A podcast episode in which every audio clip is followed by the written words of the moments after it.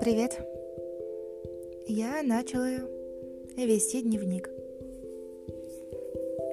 15.07.2020. Что я сейчас чувствую?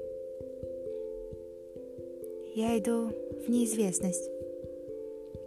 Окончив 6 лет универа, я даже не пытаюсь искать работу по специальности. Страшно ли мне? Безумно.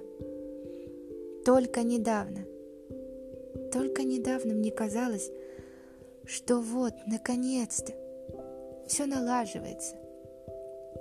Счастливая семья, новая работа.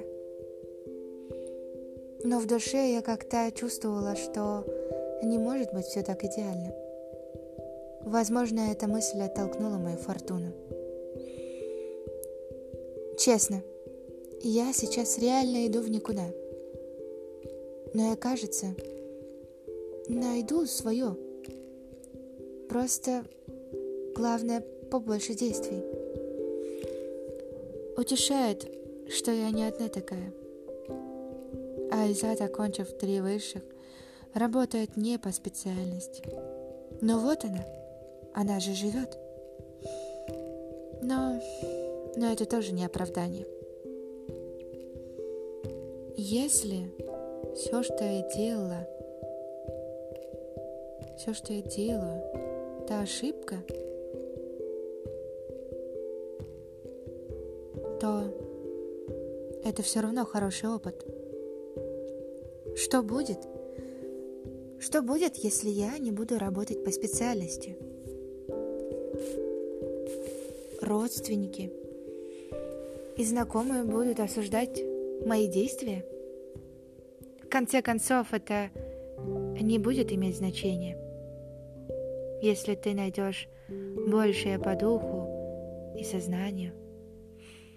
За эти шесть лет я научилась осознавать, проживать свои эмоции, чувства. Знаешь, инфантильность, эгоизм, завышенные цели – максимализм. Хочу все и сразу. Это все у меня было. Но я все еще борюсь с ними.